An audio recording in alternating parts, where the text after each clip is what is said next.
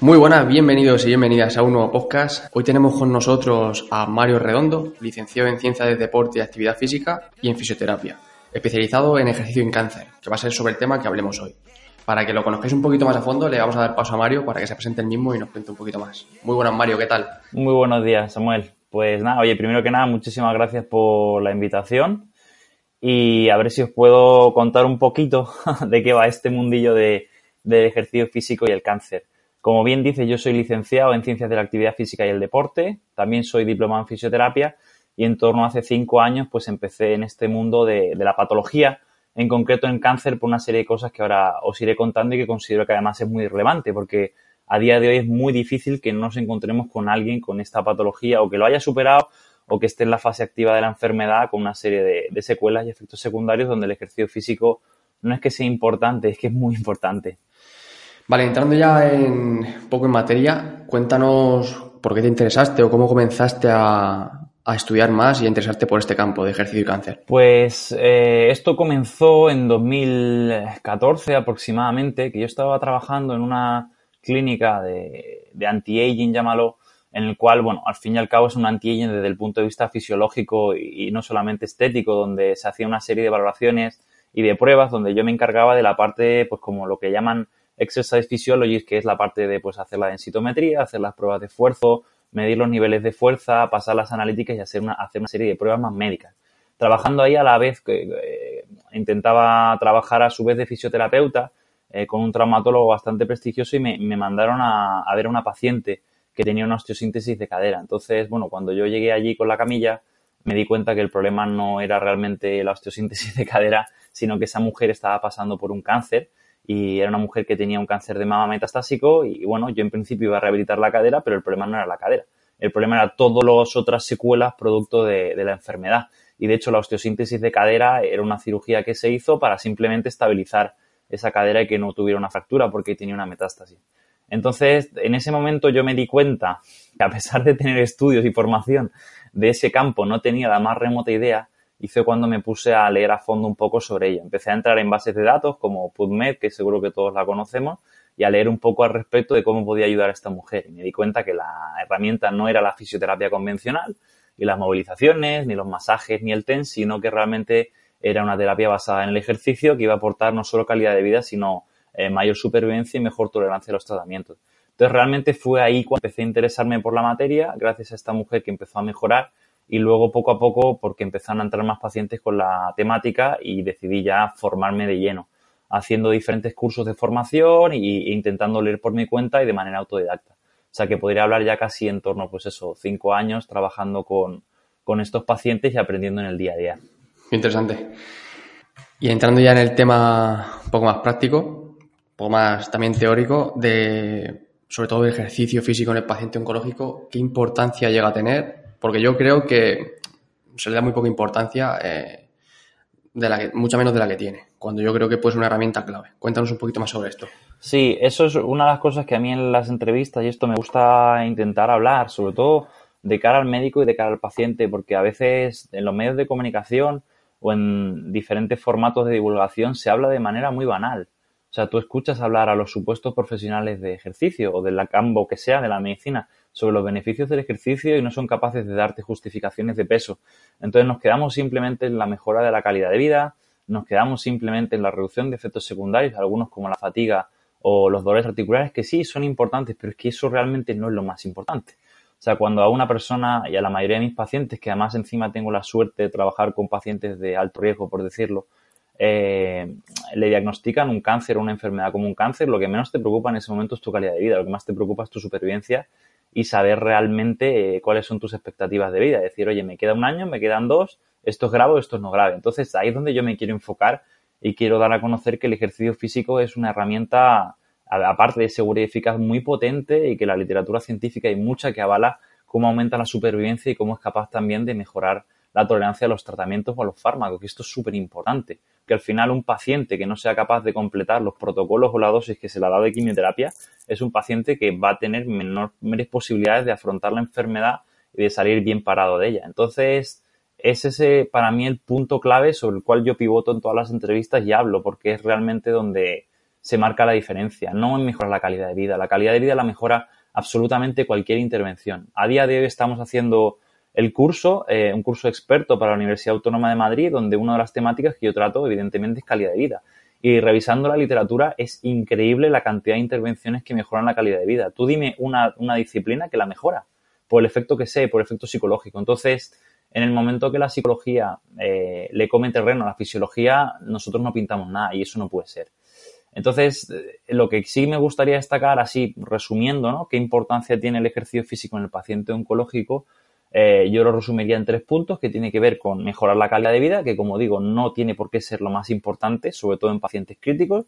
Luego, por otra parte, reducir y mitigar efectos secundarios, algunos menos relevantes para, para la supervivencia, como pueden ser los dolores articulares o la fatiga relacionada con el cáncer, y otros mucho más importantes, como evitar una fractura por fragilidad o una sarcodinapenia o un evento cardiovascular. Y el último, que para mí es relevante, el más relevante, que es aumentar la supervivencia y reducir la toxicidad de los tratamientos, sobre todo quimioterapia, pero siempre el ejercicio físico como ayudante a otras terapias como la radioterapia, la cirugía o la quimioterapia obtienen eh, eh, beneficios mucho mayores. Entonces esos serían los tres grandes puntos. Luego ya podríamos entrar en detalle que si, que si ayuda a resolver esto, lo otro, que qué dosis, que qué tal, pero eso ya es profundizando un poco en la temática. Sí, digamos que al final la importancia es hacer al paciente más fuerte, ayuda a tolerar mejor los tratamientos y al final, a la larga, pues claro, si te tienen que dejar de dar un tratamiento porque estás débil y te lo tienen que frenar, al final la recuperación está frenando un montón. Entonces, digamos que el ejercicio te ayuda sobre todo a todo esto, ¿no? A crear una base mucho más fuerte sobre la que luego te puedas ir recuperando mucho mejor. mira, por ejemplo, te comento varios casos, ¿no? Eh, tuve hace ya mes y medio una paciente con una obesidad mórbida, con un IMC de 36, pero haciendo la evaluación, uno de los casos que me, llamó mucho, mucho la atención, o sea, imagínate una paciente no sé cuánto medía, unos 68, 102 kilos, ¿no?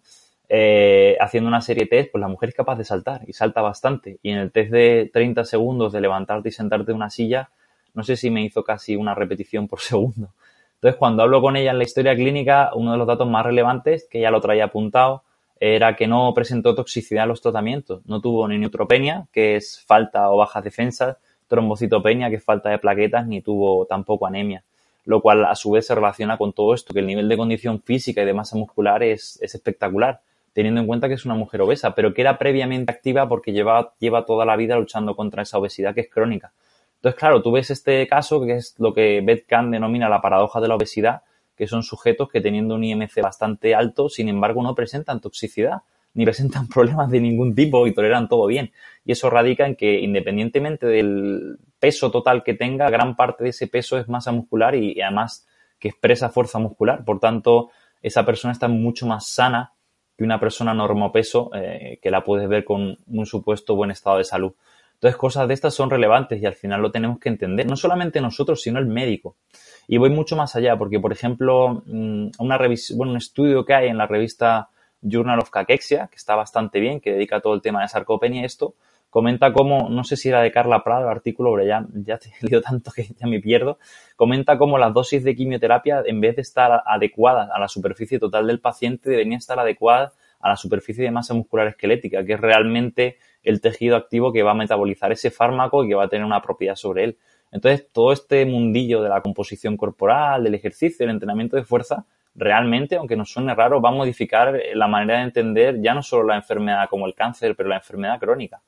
Entonces, y esto el problema es que lamentablemente ni el paciente tiene ni idea, ni lo conoce, ni tampoco el médico, que es lo que me preocupa, porque va a condicionar todo. O sea, tengo pacientes que desarrollan una osteoporosis iatrogénica y llevan cinco años con un fármaco, con tamoxifeno, con un inhibidor de la aromatasa, y esa osteoporosis, si hubiera comenzado un entrenamiento de fuerza a la par que tuvo todos los tratamientos, la hubiera podido disminuir o reducir la pendiente de pérdida o evitarla, con todo lo que ello implica.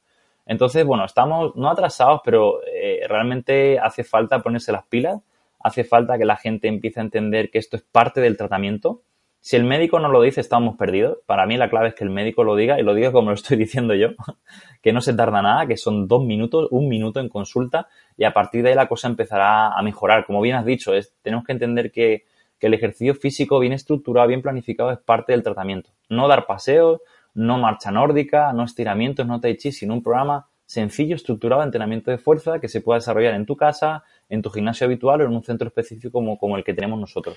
Sí, el problema que hay al final con esto es, como has comentado, el tema del médico.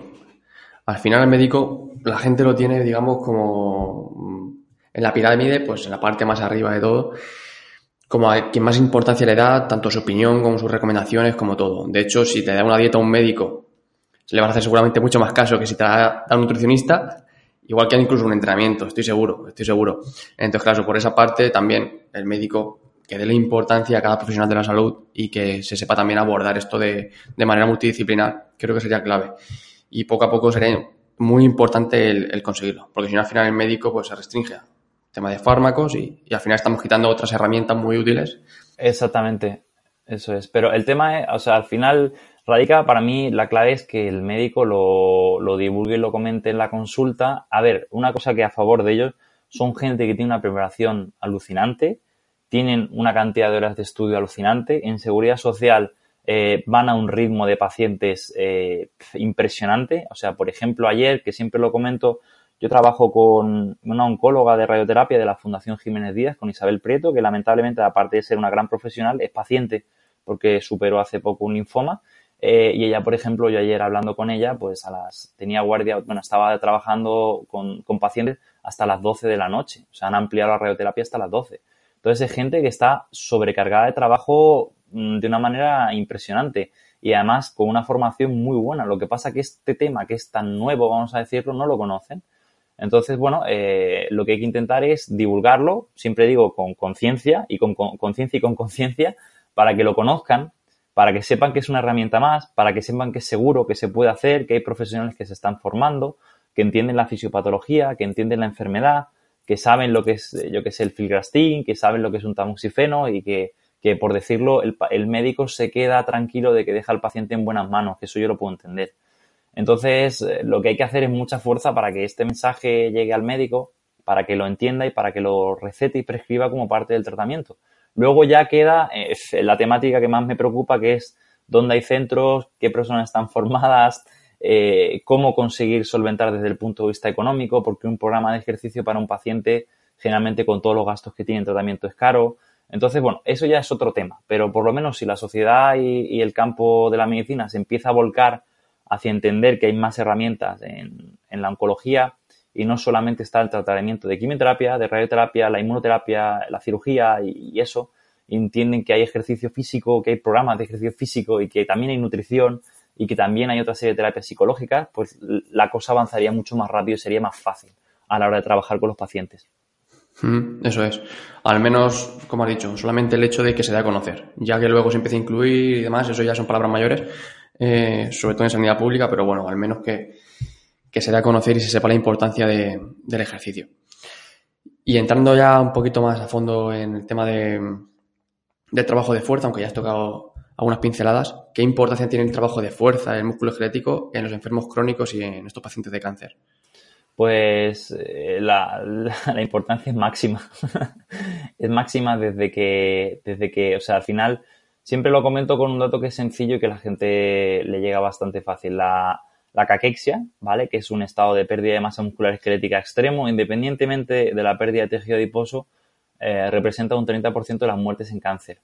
¿vale? Entonces, ya solo con ese dato ya te deberías asustar y dices, joder, el 30% de los pacientes que desarrollan un cáncer van a morir o fallecer por este efecto secundario, que al fin y al cabo, a día de hoy se dice que es irreversible en la ciencia desde un punto de vista farmacológico, nutricional y con ejercicio, pero yo sinceramente discrepo porque hay muchos, eh, los estudios realmente son muy malos, sobre todo desde el punto de vista de la, de, de, del ejercicio físico y de la adherencia o el cumplimiento hacia, hacia ese ejercicio físico.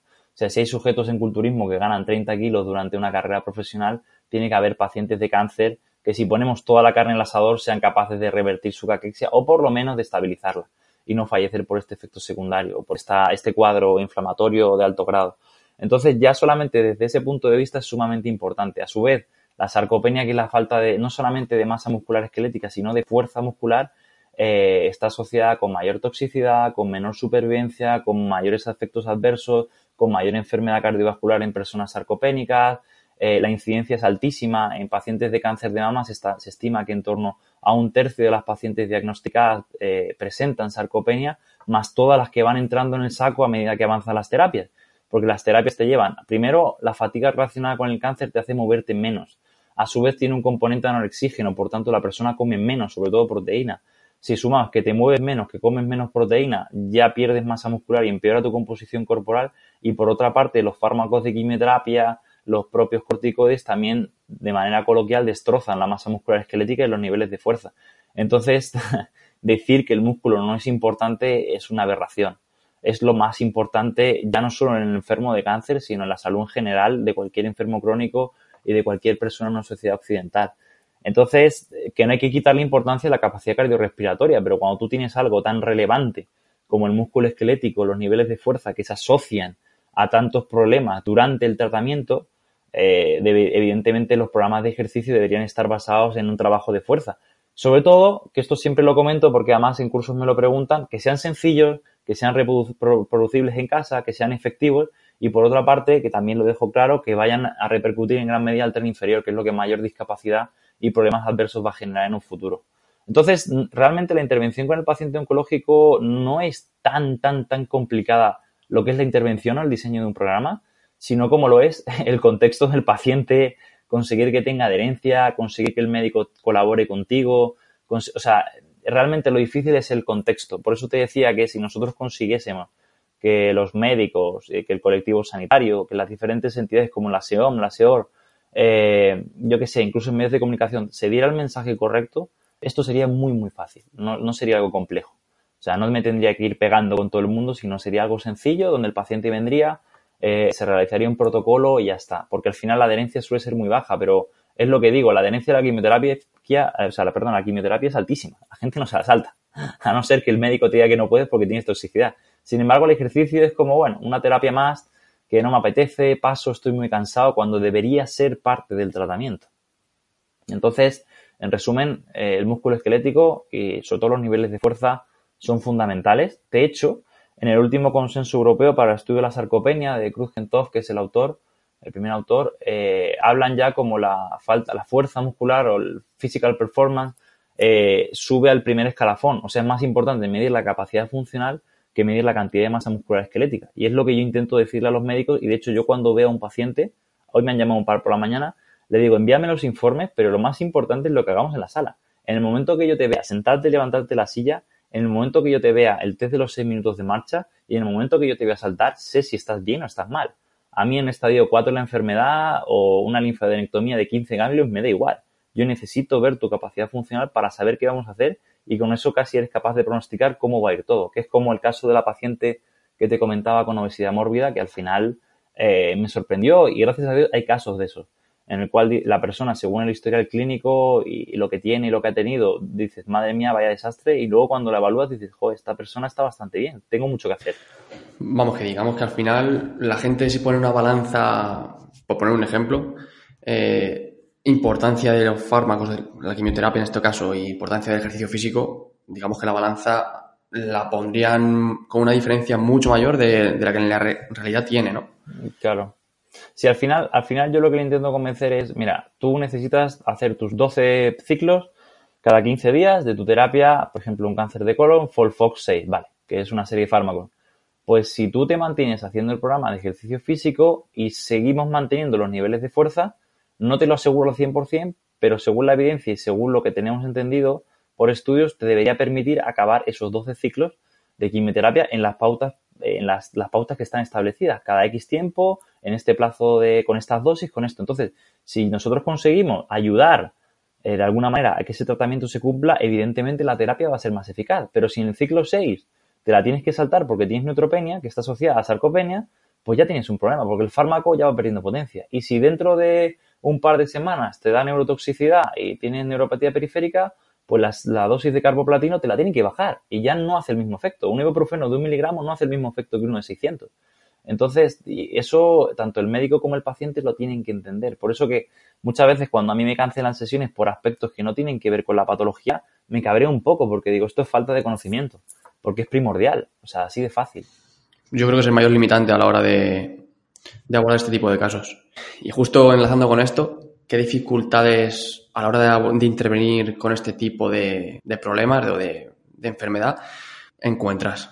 Esto yo tengo una, ya desde hace dos años, ¿no? Interviniendo, me llamó la atención porque eh, una de las dificultades que se comenta en la literatura científica eh, radica no solamente en los efectos secundarios de la enfermedad, sino en la falta de motivación, la falta de fuerza de voluntad, eh, otra serie, vamos a decir, de barreras psicológicas y barreras de otro tipo motivacionales que impactan mucho más al paciente que lo que tiene que ver con, con efectos secundarios del tratamiento. Y eso a mí me ha impactado, no te voy a engañar porque, o sea, de hecho, como te comentaba, tengo yo mis, mis ponencias una presentación que además lo, lo contrasto con la literatura científica, eh, donde puedo poner perfectamente WhatsApp y correos de cancelaciones de sesiones o que este mes no voy a poder, que nada tienen que ver con una fatiga relacionada con el cáncer, con una úlcera, con una neutropenia, sino con estoy agotada, no puedo más, no estoy motivada, con cosas de estas, ¿no? Y al final eso para mí es la mayor dificultad. Pero como te digo, si nosotros entendemos que esto es durante el tratamiento, sobre todo es parte del tratamiento, no debería ocurrir por mucha poca fuerza de voluntad que tengas, por mucha pereza que tengas, porque al final va a condicionar tu futuro. Eh, otra cosa ya es en un superviviente y al final es un problema. O sea, de hecho, en el artículo es del 2011 de Otto Barch o algo así, se llama el autor, comentan como el 50% de los pacientes supervivientes de cáncer de próstata y mama, eh, la, primera, la primera barrera o dificultad para realizar un programa de ejercicio físico es la falta de tiempo. Cuando el tiempo realmente nunca se va a tener, el tiempo se saca y se prioriza. Entonces, como te digo, la, la parte fundamental y principal de esto es concienciar, hacer conciencia y al final entender que, que el ejercicio físico, digo el ejercicio físico como digo la nutrición, como digo, la gestión del estrés, como digo, eh, un sueño saludable, como digo, cualquier otro aspecto de estilos de vida, es algo que te lo tienes que trabajar, no llega porque sí. Y generalmente, eh, siendo sincero, y si tú ves las estadísticas, eh, el 90% de los pacientes que desarrollan un cáncer no son personas que tienen unos estilos de vida que den gusto. O sea, al final hay gente que previamente era sedentaria, que tenía bajos niveles de fuerza, que presentaba hábitos tóxicos, que no gestionaba bien el estrés, que tenía un montón de problemas. Entonces, pretender que de la noche a la mañana, con fatiga, con tratamientos y con todo el follón que hay de cuando hay un diagnóstico de un cáncer, la persona modifique y cambie sus estilos de vida, es muy complicado, a no ser que el resto de sociedad, el resto de, eh, vamos a decir, profesionales sanitarios e incluso la familia se vuelque de cara a que eso, a que ocurra.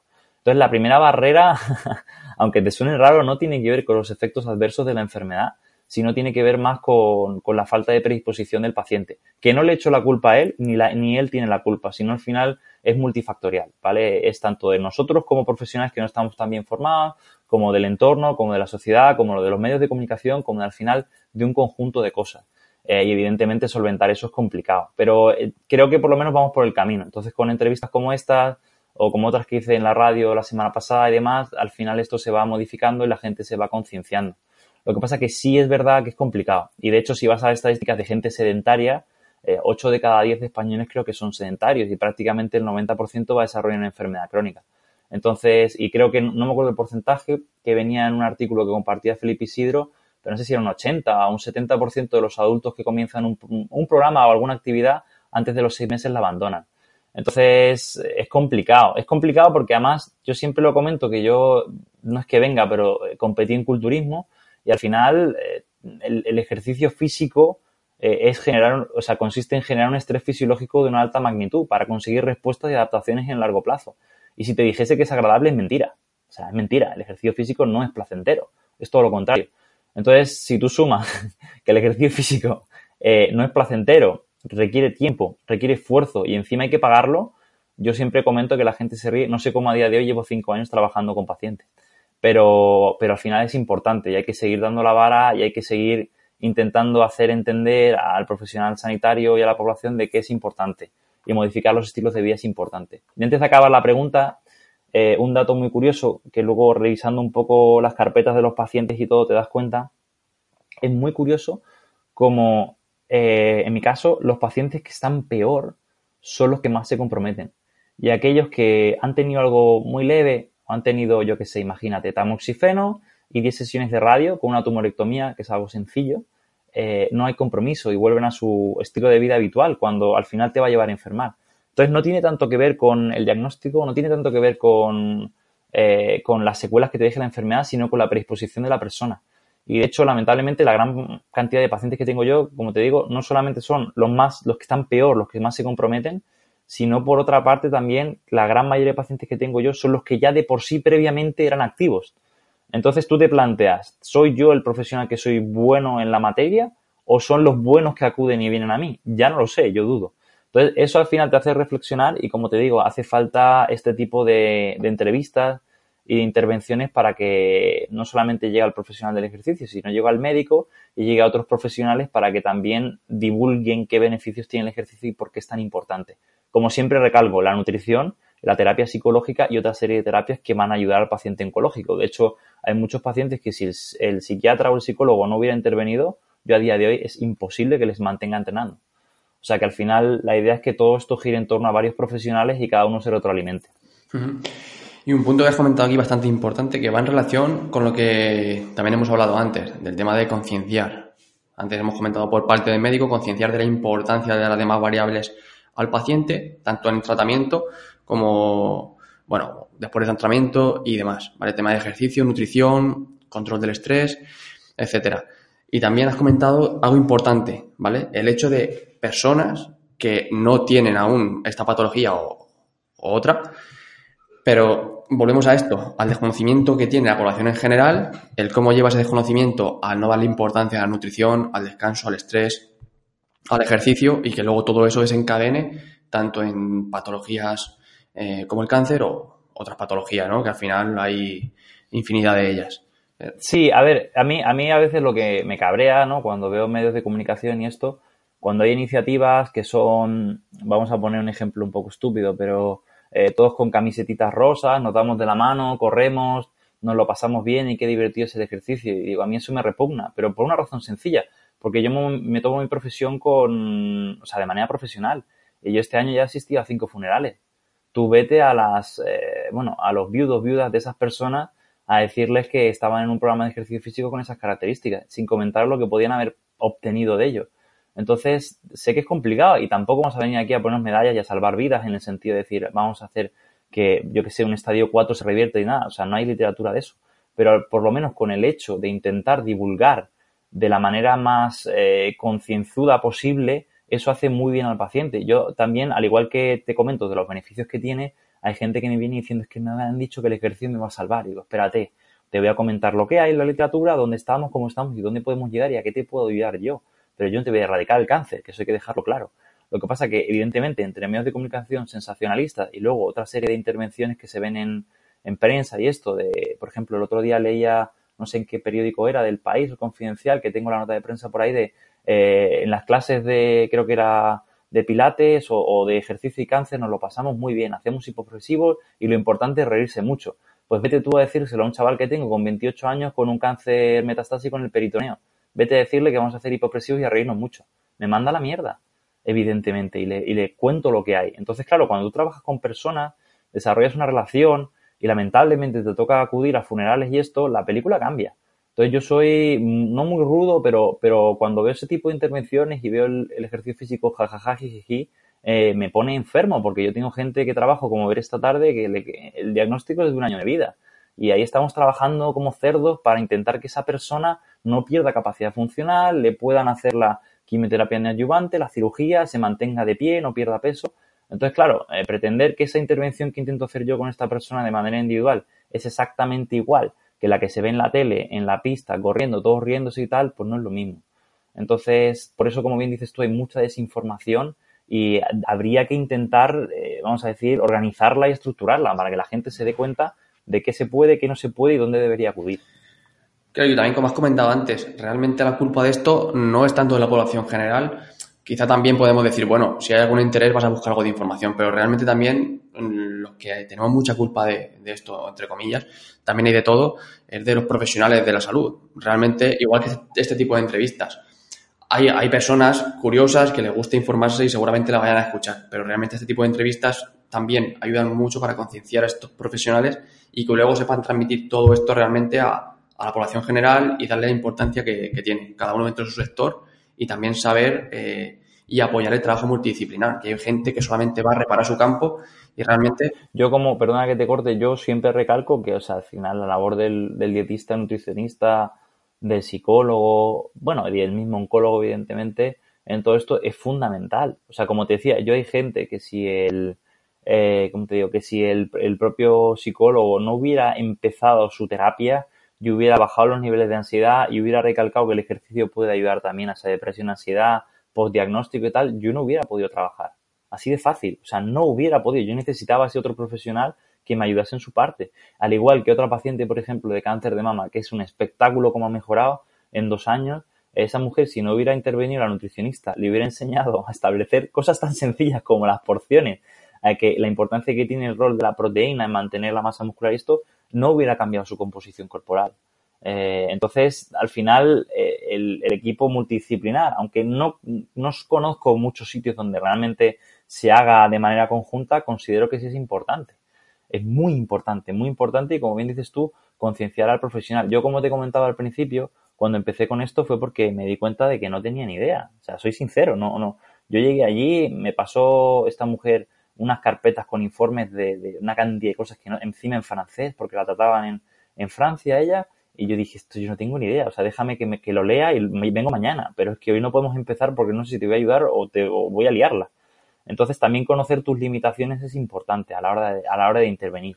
Eso es otro punto también importante, el hecho de aparte de saber apoyarnos y, y realmente el estar bien formados, tener humildad, saber decir que no también si no puedes tratar y tener humildad también para saber estudiar algo si ves que no puedes abordarlo y transmitirlo también al paciente para darle confianza. También pasa mucho el ego en los profesionales, tienen un ego que, claro, de hecho algunos incluso salen de la carrera, que por desgracia hoy en día las carreras están bastante obsoletas a nivel de a nivel teórico y a nivel práctico probablemente pues también. Y claro, salen de la carrera, se creen que llevan el ego tan alto, se piensa que sabe mucho y si esa persona no tiene la humildad de decir, vale, realmente no tengo ni idea, me voy a poner a formarme por mi cuenta, luego todo eso lo ponen en práctica y estamos realmente dando a la gente malas pautas, creando malos hábitos mm, y al final de aquí vienen un poco todos los mitos. No tanto de la población en general, sino también yo creo que todos estos profesionales que están obsoletos no tienen la humildad y la conciencia de ponerse a formarse y todo esto al final se, se, convierte en una bola que realmente a día de hoy pues es bastante grande y, y por desgracia hay muchos profesionales que, que dejan mucho que sean. Hay otros muchos profesionales muy buenos, evidentemente, pero hay muchos otros que deberían de replantearse un poco lo que están haciendo. Claro, o sea, al final, mira, esto me gusta mucho a mí un profesional, o sea, seguro que le conocéis, Ismael Galancho, que siempre comenta en sus redes que al final el ser humano tiende a polarizar, y es verdad. Al final, o eres de ayuno intermitente o no lo eres, o eres de entrenamiento de fuerza o eres de cardiovascular, o eres de crossfit o eres de culturismo, o eres de... Y al final no se trata de ser ni de un lado ni de otro, ni, ni, ser más pro esto ni más pro lo otro, sino al final intentar eh, con, coger el conocimiento e intentar plantarlo de manera adecuada según el contexto. Y al final eh, habrá algunos pacientes que necesiten mayor capacidad cardiovascular por lo que sea, porque ya tienen niveles de fuerza y otros que no se pueden levantar de una silla, donde ¿dónde vas a hacer trabajo cardiovascular si no es capaz de levantarse de la silla? Y al final, como bien dices, toda esta bola por desconocimiento, tampoco creo que sea por maldad, sino muchas veces por desconocimiento, va generando problemas. Entonces, Claro, yo me encuentro en un, una paciente nueva que me viene que le han dicho que la marcha nórdica es estupendo, lo mejor que hay para el tratamiento de ejercicio de el linfedema y de tal, y claro, le tengo que comentar toda esta película. Y digo, joder, si el otro profesional hubiera estado informado te hubiera contado la película me hubiera escuchado, nos ahorrábamos dos horas y media de charla en la consulta, pero también es parte de mi trabajo. Entonces, al final, mientras más información de calidad haya y más información llega a la población, que es lo que yo intento, eh, más fácil va a ser para todos eso es. Al final, poco a poco, cada uno aporta nuestro granito de arena y poco a poco iremos llegando cada vez más lejos. Vale, y cambiando un poquito de, ya de tercio, eh, ¿dónde crees que estamos y hacia dónde vamos? ¿Existen profesionales cualificados y centros preparados para esto? Aunque ya hemos comentado un poco todo esto, pero... Sí, a grosso modo. Yo, yo creo, fíjate, yo creo que vamos bien. O sea, al final, esto, yo cuando empecé con la idea hace cinco años, dado la cantidad de casos que había, la incidencia que hay y que lamentablemente va a haber más casos de cáncer independientemente de nuestros hábitos porque el primer factor de riesgo, que siempre lo comento, es la edad. Y la pirámide de la población, la pirámide de población se va invirtiendo. Entonces, a mayor edad, mayores probabilidades de, padecer un cáncer, ¿no? El que sea. Eh, sumado a eso, a que los estilos de vida son bastante malos, también no solamente porque la gente no ayude, sino porque la sociedad en sí está estructurada como está estructurada. Entonces, estrés, el que no tenga estrés es raro, es que no trabaja, el que no coma mal, al final te tienes que preocupar en comer bien y, leer un poco qué es comer bien, o que te ayude un profesional, un dietista nutricionista, con el ejercicio igual. Al final, eh, estamos, creo que vamos avanzando, vamos lento, pero se va avanzando, por lo menos desde mi perspectiva y con lo que yo he podido trabajar.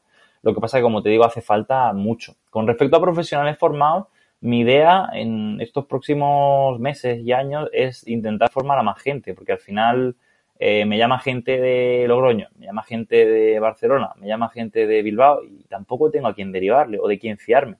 Y a distancia es relativamente complicado. A no ser que tengas una persona experimentada en el ejercicio, que ya entrenaba o que tenía alguien que le pueda ayudar, se me hace muy complicado. O sea, no puedo hacer un entrenamiento por Skype, puedo mandar pautas, puedo leerme los informes y puedo ayudarte. Pero lo siguiente es formar gente. Formar gente no con el fin de, nada más que ayudar a las personas, porque al final eh, lo importante es que la persona se beneficie. Y por ahora, centros, centros, esto es un tema que yo lo hablo mucho con Isabel y es complicado porque al final, para que existan centros donde el rol del centro o el eje del centro gire en torno al paciente oncológico, hace falta que primero haya divulgación y pacientes. Tú no puedes montar un centro y esperar a que vengan pacientes o ir a buscarlos porque al final cierras, antes del año cierras. Eh, necesitas tener eh, que realmente haya eh, demanda de ello. Cuando empieza a haber demanda, empezará a haber centros. Pero claro, para que haya demanda, primero tiene que haber profesionales formados y tiene que haber, por otra parte, un revuelo en la sociedad que los pacientes empiezan a demandar ese tipo de servicios. Y ese es el problema. Ese es el verdadero problema, porque al final, por A, por B o por C, va a, va, va a explotar. O sea, Dime tú, quizá, quizá en tu familia o de los oyentes que vayan a escuchar el podcast, ¿quién no tiene un familiar o un conocido cercano que haya tenido tenga la enfermedad? Pues esa persona es carne de cañón para un programa de ejercicio físico y lo necesita. Aunque se crea que no. Tú empiezas a evaluar, a medir y dices, anda, pues este está sarcopénico, o este tiene no sé qué, o este tal, o ha quedado con neuropatía periférica, o tiene una placa de ateroma que no se la han visto, o tiene esto, tiene un nódulo, tiene... Entonces, eh, a día de hoy estamos mejor, la situación va avanzando y yo me implico y me comprometo mucho para que eso eh, termine funcionando y, vaya más, pero sí es verdad que es bastante complicado a la hora de gente que me llama para establecer un centro porque tienes que hacer todo el contexto, o sea, tienes que hablar con los médicos, que además los médicos te reciban y te quieran escuchar y te entiendan y les parezca bien. Tienes que conseguir que los pacientes vengan derivados de esos médicos o vengan por su cuenta que vengan informados con la información adecuada, no creyendo que vamos a hacer hipopresivos o pilates. Eh, que a su vez tener un centro que cuesta dinero y es complicado, que a su vez formarte, que evidentemente formarte para no tener pacientes de cáncer no tiene sentido. De hecho, yo cuando decidí formarme dije, voy a llegar al 100% sobre este, este sector de la población que lo necesita, si no, no me hubiera formado. Entonces, esto es como decir, bueno, en España vamos a formar astronautas, ¿para qué? Si la NASA está en Estados Unidos. Tenemos que formarlos cuando haya demanda. Por eso, la parte de divulgación es súper importante. O sea, súper importante. Tú haces una nota de prensa, una entrevista en radio y te llaman 10 personas. Eh, es increíble. Entonces, claro, cuando empieza a haber ese tipo de información constantemente en medios de comunicación, ya verás tú cómo las personas lo van a empezar a demandar. Y va a ser cada vez más fácil. Porque yo cuando recibo un paciente, como me ha llamado ahora una persona de 65 años, que no es con cáncer, pero es con osteoporosis, y le dice, es que me ha dicho el reumatólogo que tengo que hacer ejercicios de fuerza. Pues esta persona ya viene y cuando le enseña a hacer un peso muerto no voy a tener ningún problema. En cambio, si esta persona le dicen ejercicio, pase usted, seguramente ni me interesa entrenarla, porque en el largo plazo va a abandonar. Entonces, la parte de cómo estamos, como te digo, eh, resumiendo, vamos mejor, todavía falta mucho que hacer, pero eh, para poder formar profesionales y generar o crear centros especializados, hace falta que haya demanda. Y la demanda solo va a venirse de información. Entonces, la prioridad número uno es divulgar, con, con calidad sobre todo. Sí, opino igual, opino igual. Al final creo que es muy importante el hecho de divulgar, como hemos comentado, Divulgar también enfocado a población general, también divulgación enfocada a profesionales para que al final también se sigan formando y luego también estos profesionales, pues, cuando tengan cierta formación, que la sigan transmitiendo a, la población y así podamos abarcar entre todos eh, un campo lo más amplio posible. Sí, de hecho, al final, muchas veces el problema que hay, Samuel, con esto es que yo intentaría que cuando, esto como consejo para cualquier profesional que vaya a dar una charla de divulgación, ya no en cáncer, a una asociación de esclerosis múltiple, a una asociación de no sé qué, aparte de enseñar que hay literatura científica que avala que el ejercicio físico es una terapia, de hecho, si alguien quiere un artículo, cogéis el de Salting y Pedersen de ejercicios medicina para 26 enfermedades crónicas y ese te sirve para casi todo. Pero que independientemente de eso, también que, que divulguen un poco con conciencia y que hablen de cuáles son los verdaderos beneficios que posee el ejercicio físico. Que no se vayan a, es que mejora tu estado de bienestar, es que eh, mejora la depresión, es que mejora tu capacidad cardiovascular. No, no, no. Mira, Fijaros, hace esto, esto, esto que está condicionado con la supervivencia, que está condicionado con mejor pronóstico en la enfermedad, que está condicionado o que se asocia con menor incidencia de enfermedad cardiovascular, que está asociado. Y cuando tú empiezas a dar razones de realmente peso, la gente igual cambia el chip. Igual sí, igual no, pero por lo menos le das razones de peso. Es como decir, mira, el ejercicio físico no te hace sentir bien. El ejercicio físico te previene un cáncer. El ejercicio físico te previene una enfermedad cardiovascular o el ejercicio físico te previene una diabetes. La diabetes, la enfermedad cardiovascular, el cáncer se asocian a muerte. Entonces, tú ahí ya tienes realmente una baza importante para decir por qué esto es tan importante. Porque si nos quedamos solo, como te digo, en la calidad de vida, en qué bien me siento, en que reduce la depresión, en que me permite mejorar tu composición corporal, tu estética, al final para eso no, hace falta un profesional. Para eso cualquier persona lo divulga en la radio y no hace falta tener conocimiento. Entonces, un poco más, como te diría yo, de responsabilidad y de saber qué vas a decir, cómo lo vas a decir cuáles son tus razones de peso. Dar razones de peso mm, y crear a lo mejor entre comillas, esa necesidad a, la gente de, que cubran a los profesionales cuando tengan ciertos problemas porque tengan esa necesidad porque ellos mismos sepan por la información que hayan visto o hayan leído eh, que tienen que hacerlo porque tiene mucha importancia para su salud. Es también crear eso. Claro, el problema de hoy es que, como tú has dicho, pues si vemos, haz ejercicio eh, para sentirte bien, pues dice, bueno, pues además si estoy, si estoy desanimado, claro, paciente oncológico, si no tiene ganas de nada, está desanimado y dice, pues bueno, para sentirme un poquito mejor no tengo ganas ni de ir, no es consciente de, todo lo que puede aportarle y ni va. Y sinceramente, pues... Eso es. No va a ir ni... Eso es. Ahí, o directamente dice, pues bueno, para sentirme bien, pues de vez en cuando me voy un rato a correr o me voy a dar algún paseo ahora cuando hace, que hace buen tiempo. Claro, todo esto. Es por esa, también como hemos comentado antes, la falta de, información. Todo esto al final creo que es lo más importante y, y conseguirlo a través de la divulgación va a ser también algo clave. Sí, además luego por otra parte que también es complicado porque es difícil encontrar gente en el sector que tenga ambos, ambas visiones. Por ejemplo, eh, tú puedes tener una persona que tenga una práctica clínica muy amplia y tenga mucha experiencia con pacientes, pero a su vez no haya leído literatura, lo cual es raro porque generalmente lo tienes que leer. Y luego tienes investigadores. Entonces, preguntarle a un investigador eh, que qué opina del ejercicio del cáncer tampoco tiene mucho impacto ni tiene mucho sentido, porque al final son protocolos cerrados y está en un mundo utópico. Pero cuando te enfrentas a la realidad y te enfrentas a que el paciente ah, tiene hijos y los hijos son pequeños y los tiene que llevar al cole. Joder, ¿cómo hago yo para conseguir un horario para que entrene? Porque encima le dan el ciclo el lunes y voy a estar esa semana sin verla.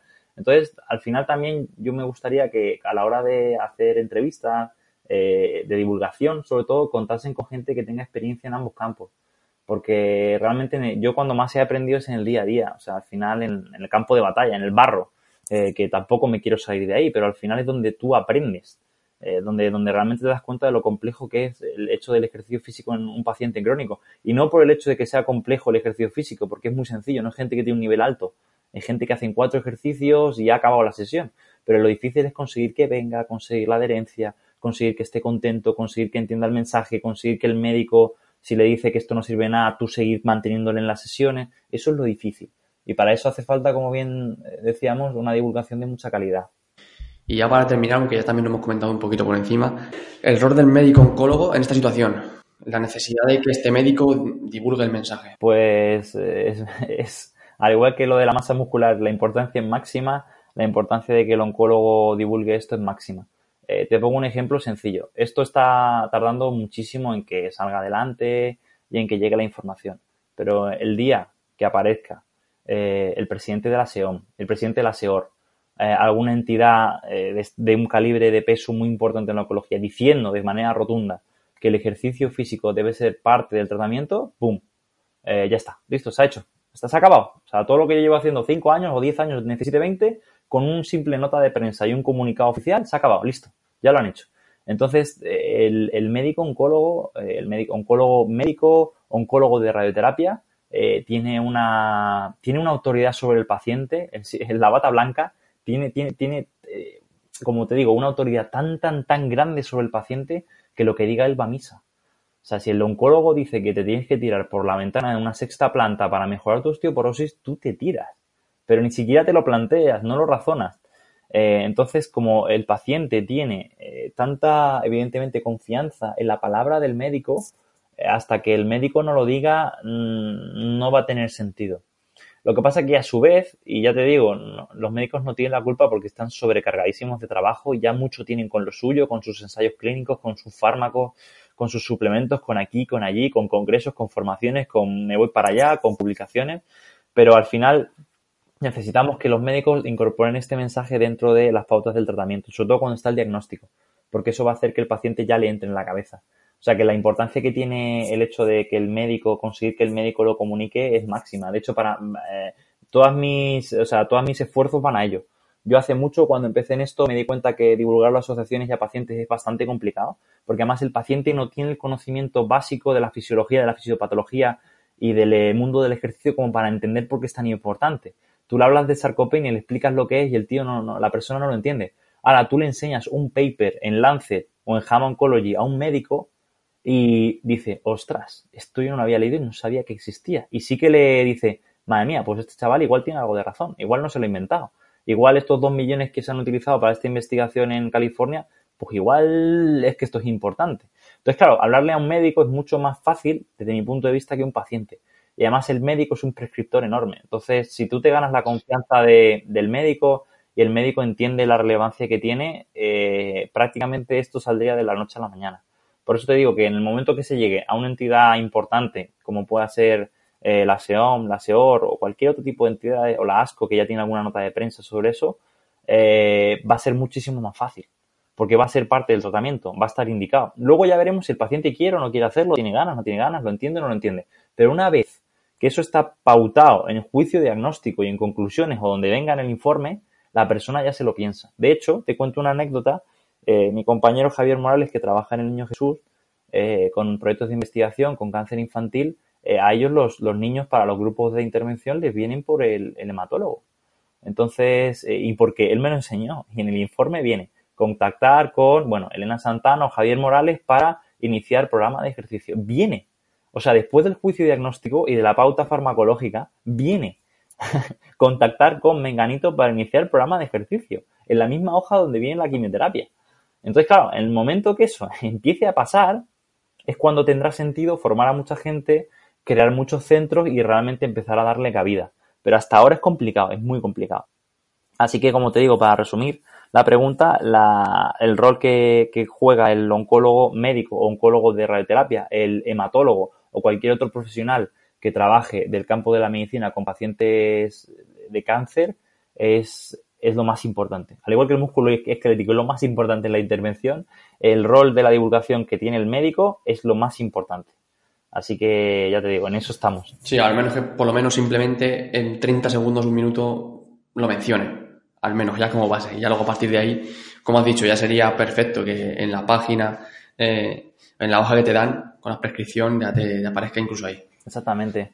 No, y además sería ideal que yo con, con Isabel ya lo he puesto en algún informe, eh, poner, eh, ir al grano. O sea, por ejemplo, si la persona tiene una densitometría que marca osteoporosis, realizar un programa de ejercicio físico supervisado para su osteoporosis y atrogénica. Punto. Son dos líneas. Puede venir ya incluso ensamblado. Y de hecho, una de las últimas pacientes que ha entrado a, trabajar conmigo eh, viene por parte de una oncóloga médica joven que le dijo que tiene que hacer ejercicio de fuerza supervisado. O sea, tal cual. Claro, buscando esas palabras por internet o en el local, que creo que lo vi por fuera, dijo, pues este es el sitio, porque no hay mucho.